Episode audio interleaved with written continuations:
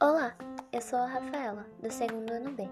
Hoje é dia 8 de setembro de 2021 e eu quero falar um pouquinho sobre um livro que foi colocado como o nosso paradidático: Histórias que a gente gosta.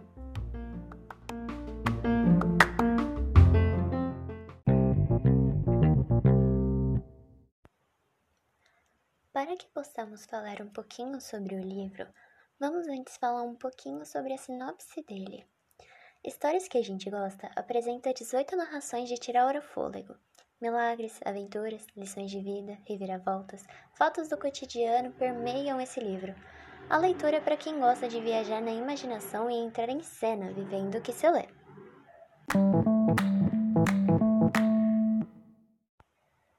Milagre no Mar uma resenha comentada. Essa história conta sobre uma família, onde é narrada pela senhora Steinhauer, dos Estados Unidos. Ela começa a contar sobre uma viagem em família que fizera no mar, acompanhada de seus pais, que escolheram sair de onde estavam em busca de calmaria e serenidade.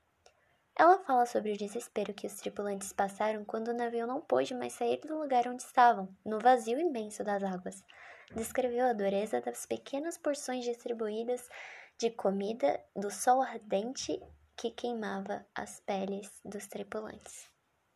E, então, fala sobre o milagre de um navio ajudá-los em alto mar, a insistência do comandante do navio que aproximara-se para salvá-los. Em conclusão, podemos entender o quanto a fé pode mover tudo que Deus escolher é dito que a mãe da senhora Steinhauer havia passado a noite em claro em oração e, assim, seu milagre chegara, com o comandante dizendo que, mesmo sendo ateu por anos, agora estava crente de que existia um Deus que o guiara pelas águas.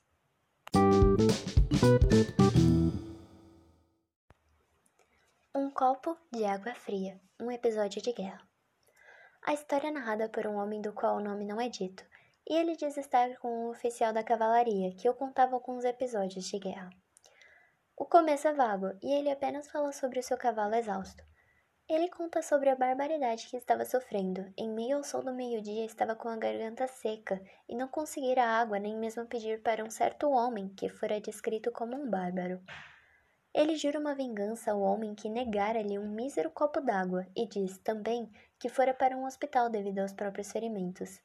Descreve estar comovido com tudo que vira naquele hospital de guerra e diz estar compadecido para com os outros, até encontrar o seu inimigo, como preferia chamá-lo.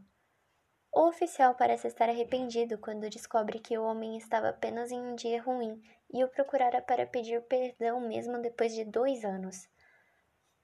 No fim, podemos concluir que a história é sobre o perdão, o amor para com o seu próximo, o altruísmo. Por fim, essa história é perfeita para uma das frases ditas por Jesus Cristo. Todo que der a beber a um daqueles pequeninos um copo d'água fria, não perderá sua recompensa.